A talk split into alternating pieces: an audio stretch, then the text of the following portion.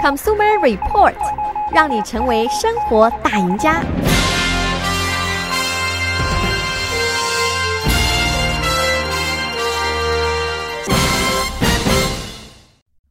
各位听众朋友们，大家早上好，欢迎收听消费者指南节目，我是柯南。那么今天这期节目呢，我们来解答几个关于这个开车以及我们日常。生活当中用车的一些比较常见的问题啊，可能呢是很多人呢一直以来都比较困惑的。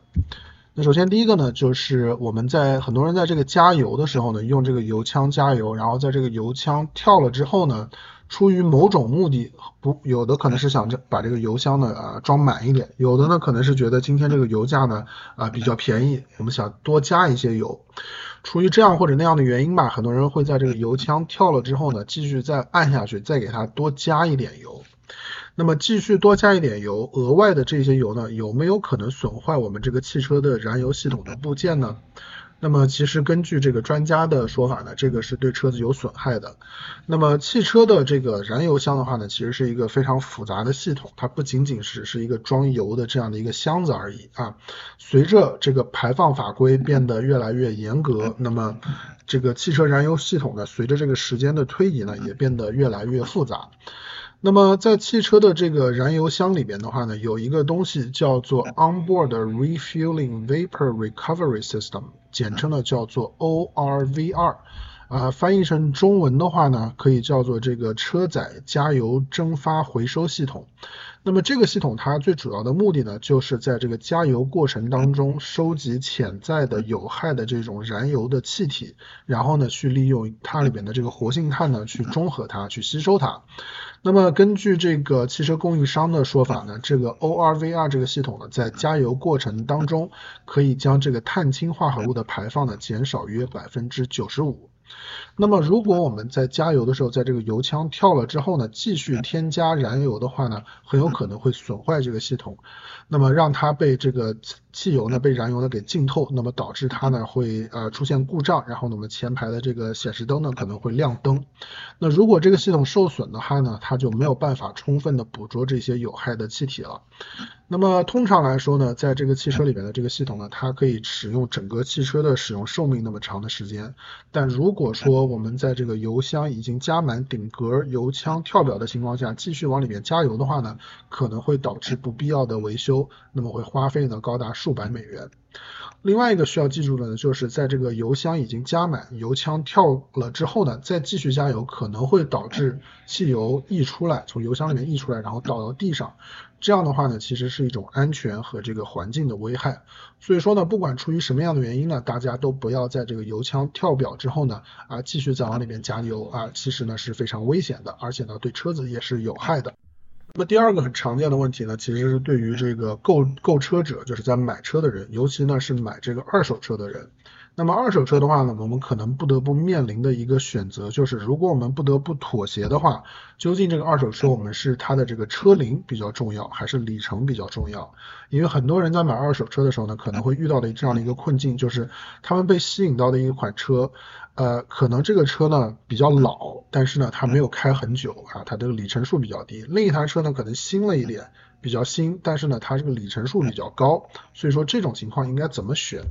那么根据专家的建议的话呢，其实这个并没有一种啊硬性的规定，我们必须呢对每一台车呢都仔细的去审查，并且呢，而且要仔细的考虑我们自己买车的这个。呃，它的这个需求，那么车不管是新车还是旧车啊，或者说里程数高还是低，我们都要去查看它的维护和它这个保养的记录，以确定它是不是得到了一个良好的保养和维护。那么如果一台车已经是放了很多年，然后它的里程数非常非常低的话呢，也不要太过于高兴，很有可能呢这台车被放了很长一段时间，所以呢我们并不想买到这样的一台车。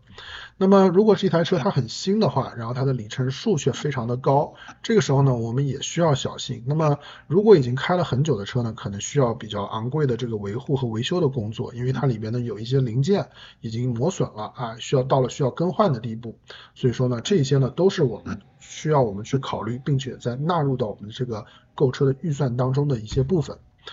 另外一个呢，好，我们还需要考虑的因素呢，就是不同车这个因为年份的不同，在年份之间呢，它会有一些这个技术上面的升级和进步。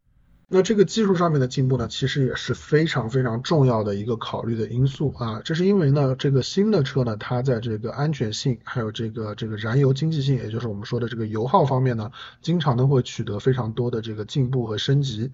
考虑的像其他的，比方说这个电子的这个稳定控制系统啊，还有这个倒车影像系统，那么前车碰撞警告啊，自动刹车啊这些全面的这些安全功能的话，那尽管说这一台新车可能它的里程数会高一点。呢，那么我们也可能会倾向于去选这样的车，因为呢，它能够给我们提供更多的这个安全保障。那相对来说呢，一台这个年份比较久，但是呢没有怎么开过的车呢，其实并不是特别的推荐，除非呢它各方面的情况都非常的好。因为呢，尽管说它没有开了很久的这个，没有开过特别长的这个里程数，但是呢它缺少了这些安全性上面的升级，缺少了这个油耗方面的升级，所以说我们在以后的啊日常的这个使用当中呢，其实还是有一定的安全隐患的。那么第三一个很多人会问到的问题呢，就是在过去啊，我们知道买一台新车的话呢，它需要进行一个详细的。或者说比较漫长的这样的一个磨合期，然后来保护这个发动机，并且呢延长它的这个使用寿命。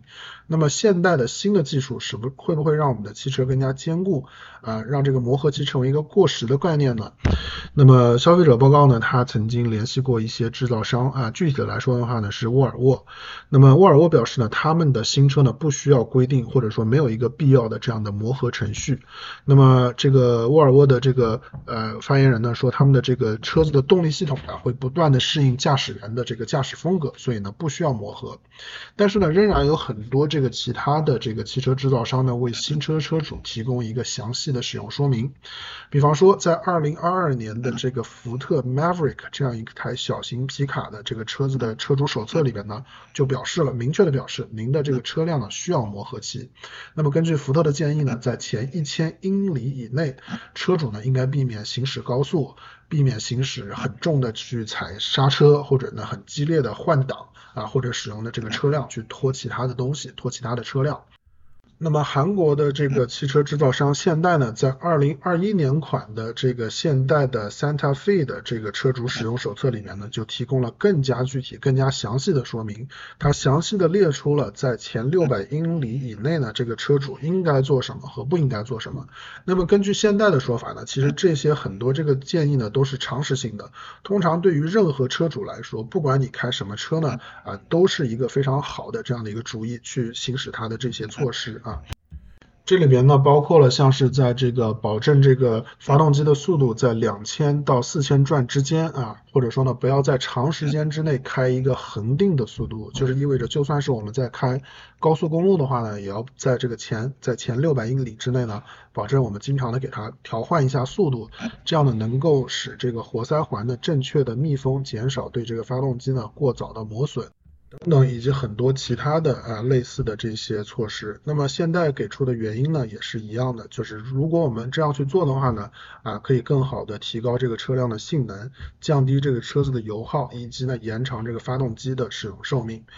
那么这里需要注意的一点呢，就是其实绝大多数的电动车呢都不要求有任何新车的磨合啊，因为呢它用的不是这个传统的发动机，这也是这个电动车的一个新的好处之一啊。电动车呢它就是可以立即使用，我们基本上就是可以买回来拆箱，立刻就可以开始用了。